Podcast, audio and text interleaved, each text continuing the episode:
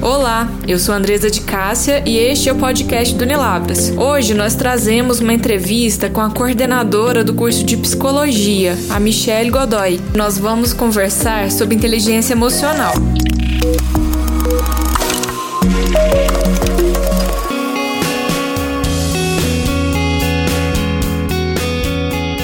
Então, Michelle, eu queria que você explicasse pra gente o que, que é a inteligência emocional. É, na verdade, esse termo inteligência emocional, ele é um termo bastante recente, né?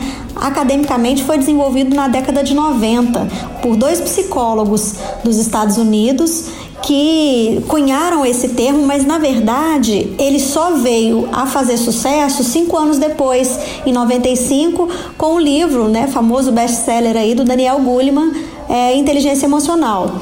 Esse conceito ele visa a explicar como é que a gente né, consegue perceber os nossos sentimentos, as nossas emoções e lidar com esses sentimentos, não só nossos, mas também com as pessoas que convivem, convivem com a gente de forma mais harmônica e de forma mais produtiva, efetiva mesmo. A inteligência emocional, ela tem alguma relação com a felicidade, com os nossos sentimentos é, positivos? Total relação, Andresa, porque quando a gente fala de inteligência emocional, né? É, a gente está trabalhando uma perspectiva de lidar com questões que afligem o nosso dia a dia.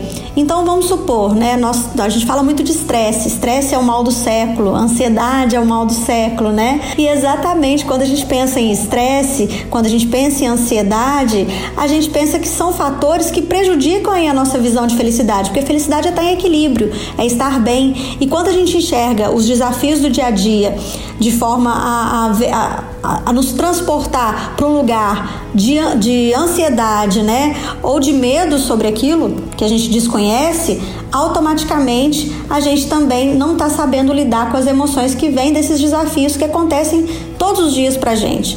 Então, quando a gente fala é, de felicidade, isso inclui você se conhecer, entender até que ponto é, você sente determinadas coisas, como as coisas da vida te afetam no seu dia, né, o seu humor, a, a, sua, a sua forma de realizar o trabalho, como você geralmente a gente vê, né, todo dia a gente tem vários desafios no emprego, e, e, na vida, né, com, com a família, com o marido, com os filhos.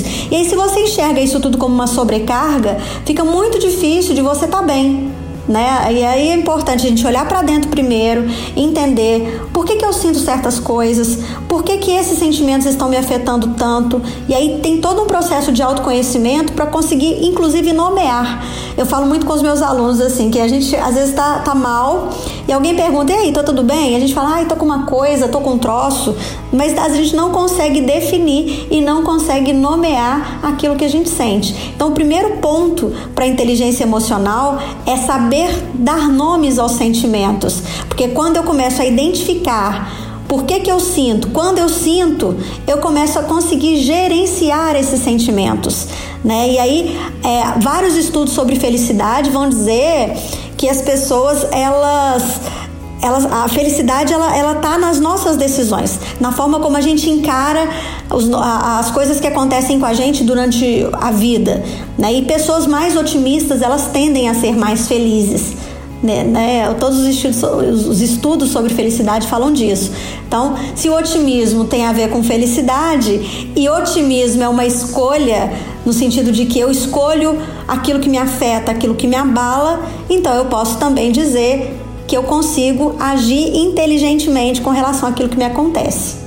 Né, de maneira mais inteligente. Então, é, você quer dizer que, que tudo, isso tudo vai depender muito da gente, né? De saber lidar com, com os nossos sentimentos. Exatamente. E aí, para poder saber lidar com os nossos sentimentos, a gente precisa conhecer, entrar em contato com esses sentimentos e se permitir, Andresa, a ficar triste também, né? Se permitir, às vezes, ficar chateado com alguma coisa, compreender até que ponto aquilo está me afetando, para em cima dessa compreensão eu conseguir trabalhar, né? Desconstruir e ressignificar algumas coisas que para mim às vezes são insuportáveis. Essa questão da inteligência emocional, existem algumas características nas pessoas que têm é, esse nível mais elevado ou nível mais é, não tão elevado assim? Tem alguma definição para a pessoa conseguir entender se ela tem essa inteligência emocional? Bom, vamos lá. Primeiro vamos entender esse conceito de inteligência, né? É, existe uma teoria que vai falar que nós somos dotados de múltiplas inteligências.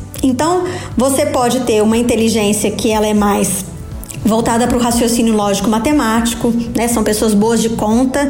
A gente pode ter uma inteligência voltada para a questão da, da, do falar, do escrever, né? Que é a lógico linguística então você tem esse tipo de inteligência que também é desenvolvido na escola, com, com as crianças, desde a mais tenra idade aí, né? A gente tem uma inteligência que a gente chama de corporal sinestésica, que é a inteligência para os professores aí, para os ginastas, né? Aquelas pessoas que têm maior consciência do seu corpo, aquelas que conseguem se dar bem em qualquer atividade física que elas vão fazer. A gente tem uma inteligência chamada de inteligência espacial, que é uma inteligência que é mais voltada a, como é que eu posso dizer, uma, uma inteligência mais voltada assim para um olhar quase que tridimensional das coisas. São os engenheiros, né, os arquitetos. A gente também tem uma inteligência que a gente chama de interpessoal, que é a inteligência voltada para as relações, né, que conecta você com as outras pessoas uma inteligência chamada intrapessoal, que conecta você com você mesmo, né? E essas duas inteligências que a gente quase nunca né, tem como uma disciplina isolada na escola, por exemplo, é uma inteligência, são inteligências, né, essas duas aí, que compõem um pouco da inteligência emocional.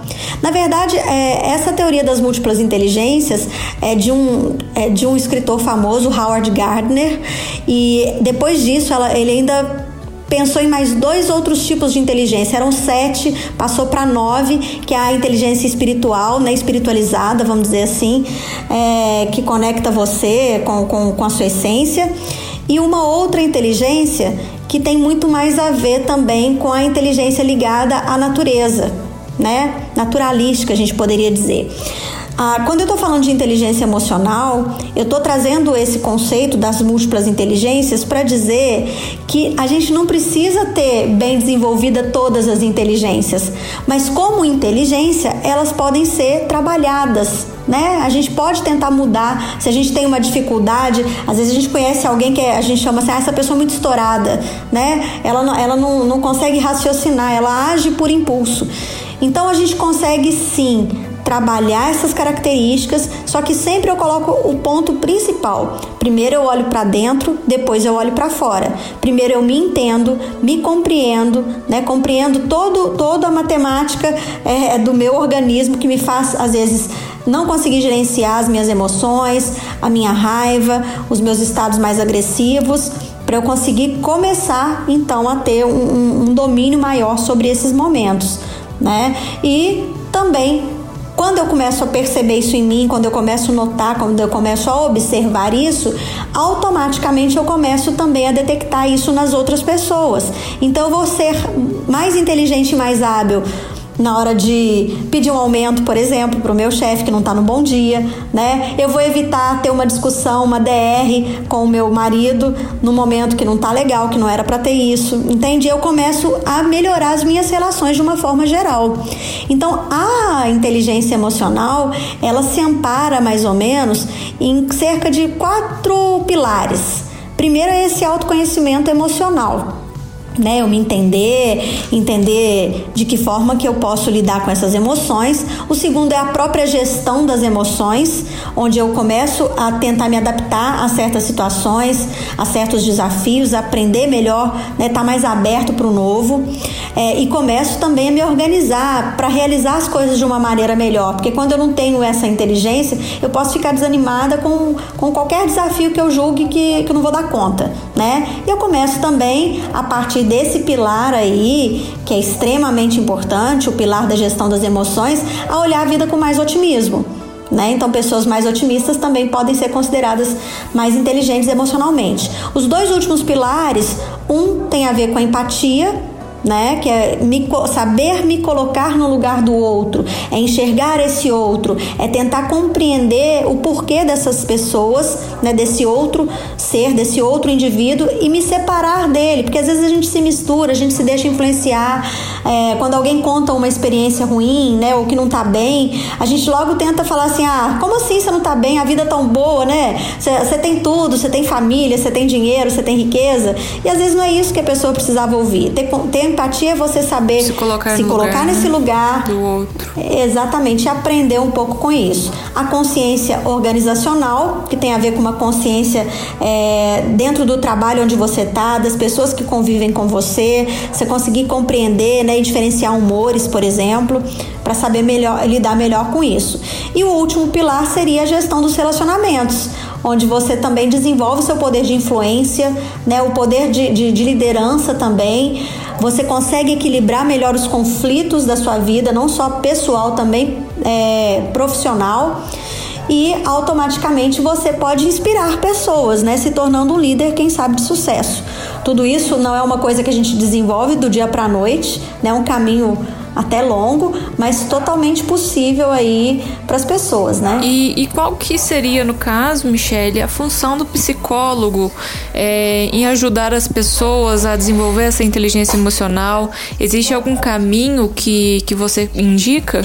Olha, excelente pergunta, Andresa, porque a psicologia ela vem justamente para nos ajudar, para nos auxiliar nesse autoconhecimento. Né? Independente do, do, do, do, seu problema, o psicólogo vai te ajudar. Às vezes a gente sozinho não dá conta de perceber em que momento a gente está agindo de determinada forma. A gente, muitas vezes sozinho, por mais claro que pareça para as outras pessoas que convivem com a gente, a gente não consegue visualizar de maneira clara por que, que a gente está tomando determinadas decisões, por que, que a gente está sempre repetindo os mesmos erros, né? por que, que a gente está sempre caindo nas mesmas coisas. Então, o psicólogo, através de de um trabalho amplo ali com, com o indivíduo, ele vai acolher essa pessoa, vai tentar descobrir, né, junto com essa pessoa quem ela é. Responder essa pergunta não é fácil, né? Quem sou eu?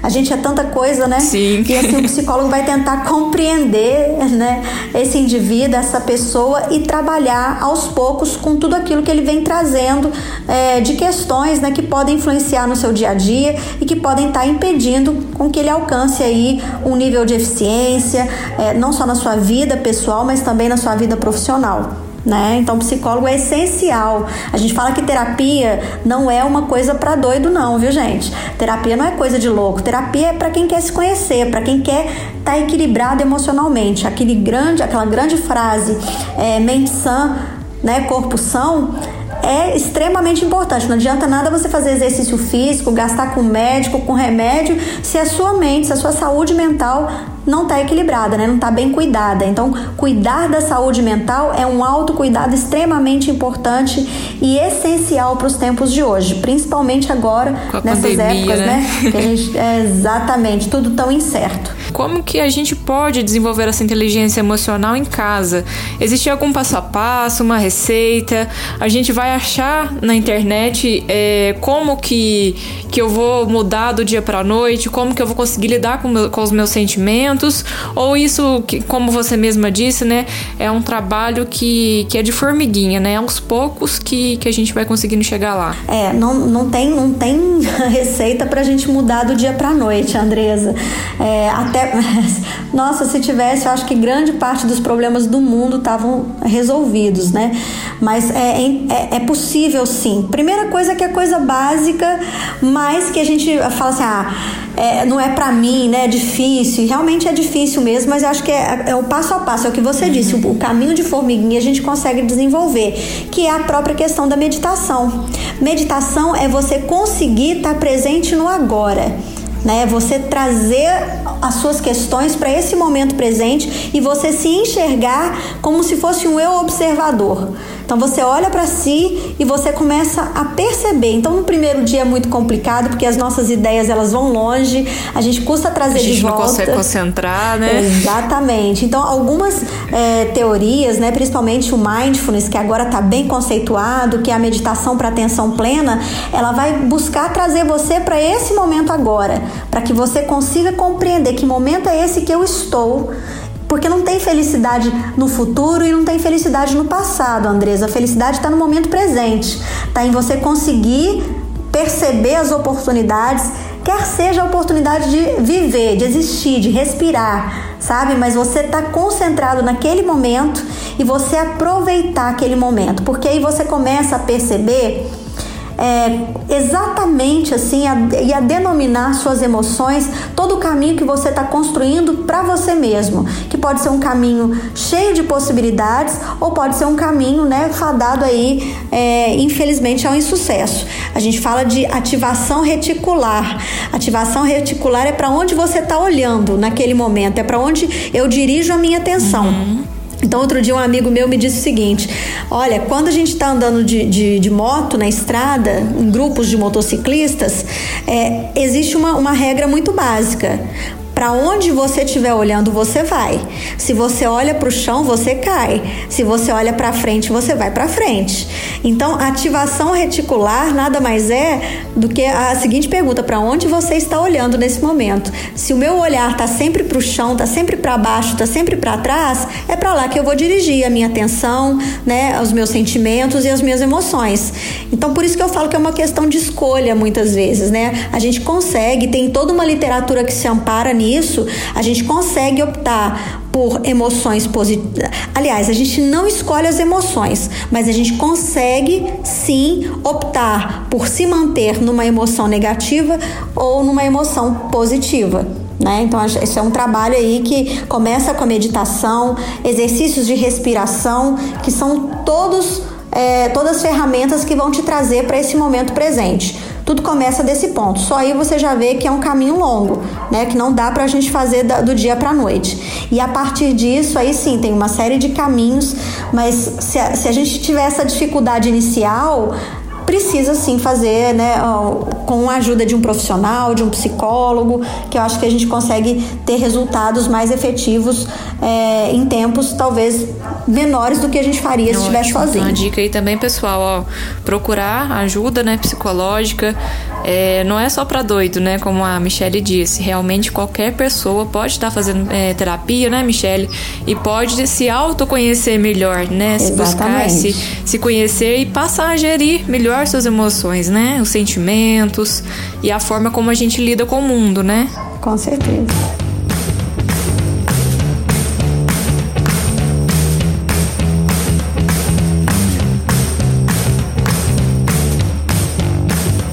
Michelle, eu queria entender um pouquinho agora. A gente está nessa pandemia do novo coronavírus, né? Muita gente teve que voltar para casa para trabalhar em home office, né? Largou o escritório, o ambiente de trabalho que já era convencional. E isso também afetou muito nas emoções, né? Ansiedade, depressão. O pessoal tá um pouquinho emocionalmente instável, né?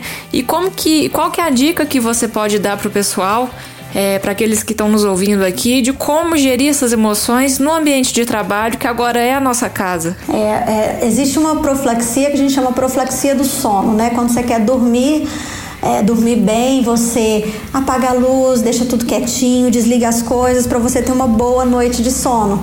Eu acho que no home office uhum. a gente uhum. também tem que criar uma certa profilaxia para o trabalho. Ou seja, você buscar um ambiente mais adequado. Eu sei que nem todo mundo tem um espaço em casa, né? As coisas se misturaram muito rapidamente, mas é importante criar mesmo que seja um pedacinho do quarto, algum, algum lugar onde você consiga deixar organizado as suas coisas, você evitar estar em contato ao mesmo tempo com vários estímulos, por exemplo, você está ao mesmo tempo falando no celular, com alguma coisa no computador para ser resolvida e a televisão ligada e o rádio, é que muita coisa acontece, né? Quando você está em casa, às vezes tem filhos, tem pais e está todo mundo nesse mesmo ambiente, mas é extremamente Sim. importante criar uma rotina, inclusive para as crianças, né? Rotina de brincadeiras, rotinas de diversão, para que os pais também consigam estabelecer esse tempo para eles trabalharem. Porque se mistura todo, tudo junto no mesmo espaço, é, automaticamente você vai desenvolver um estresse, uma angústia, uma depressão. Então, assim, quem já era desorganizado antes dessa, dessa pandemia, provavelmente está tendo muita dificuldade agora, né? Em estabelecer aí as suas prioridades, os seus horários, em separar dentro de casa os espaços para cada coisa, porque apesar da gente estar tá trabalhando em casa, é importante, mesmo que seja um quadradinho, você separar e falar: não, esse quadradinho aqui é de trabalho e o outro quadradinho ali é das crianças, o outro ali é da cozinha. Então, separar esses ambientes é extremamente importante. Evitar ficar o tempo todo procurando saber das notícias, porque são sempre notícias muito ruins, né? O que a gente vê são números alarmantes em, em questão de mortes, é, de novas pessoas infectadas. Isso pode dar uma, uma desesperança.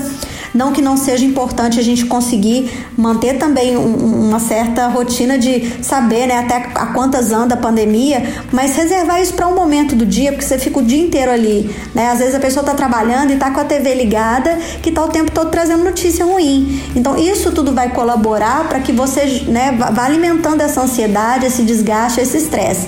Então, é cada um a sua maneira, né, da forma como, como conseguir criar sua profilaxia de trabalho home office. Michelle, eu gostaria então de agradecer a sua participação aqui no podcast do Unilavras. É, eu, quero que você deixe sua última dica aí, a sua mensagem para o pessoal, para esse momento né, que a gente está vivendo. É, ô Andresa, então, é, antigamente, né, a gente tinha uma fórmula de felicidade. É, você trabalhava né, como, como um camelo, vamos dizer assim, e no final você tinha sucesso e você tá feliz. Agora, a felicidade ela tem a ver muito mais com a sua satisfação pessoal, né? Você tá se sentir produtivo, você se sentir uma pessoa antenada com, com o seu próprio propósito, né? Então você, quando você é, visa trabalhar essas questões emocionais, clarifica, né? É como se abrisse um leque de possibilidades na tua vida, porque aí você começa a definir o seu propósito, para onde você quer ir, para onde você quer é, gastar sua energia, e a gente vai inclusive se desvencilhando daquilo que jogava a gente para trás. Então é muito importante que a gente crie, que a gente invente a nossa própria fórmula da felicidade, não que ela vai estar num lugar, porque ela é uma busca constante, mas a inteligência emocional que tem muito a ver com esse olhar para dentro, né? Ou seja, o autoconhecimento é o ponto inicial, é o ponto central, extremamente importante para que a gente consiga aí ter sucesso, não só no trabalho, mas na nossa vida de uma forma geral. Pessoal, essa foi a Michelle Godoy, a coordenadora do curso de psicologia do Unilavras. Este foi o podcast do Unilavras com a temática inteligência emocional. Eu fico por aqui e até a próxima.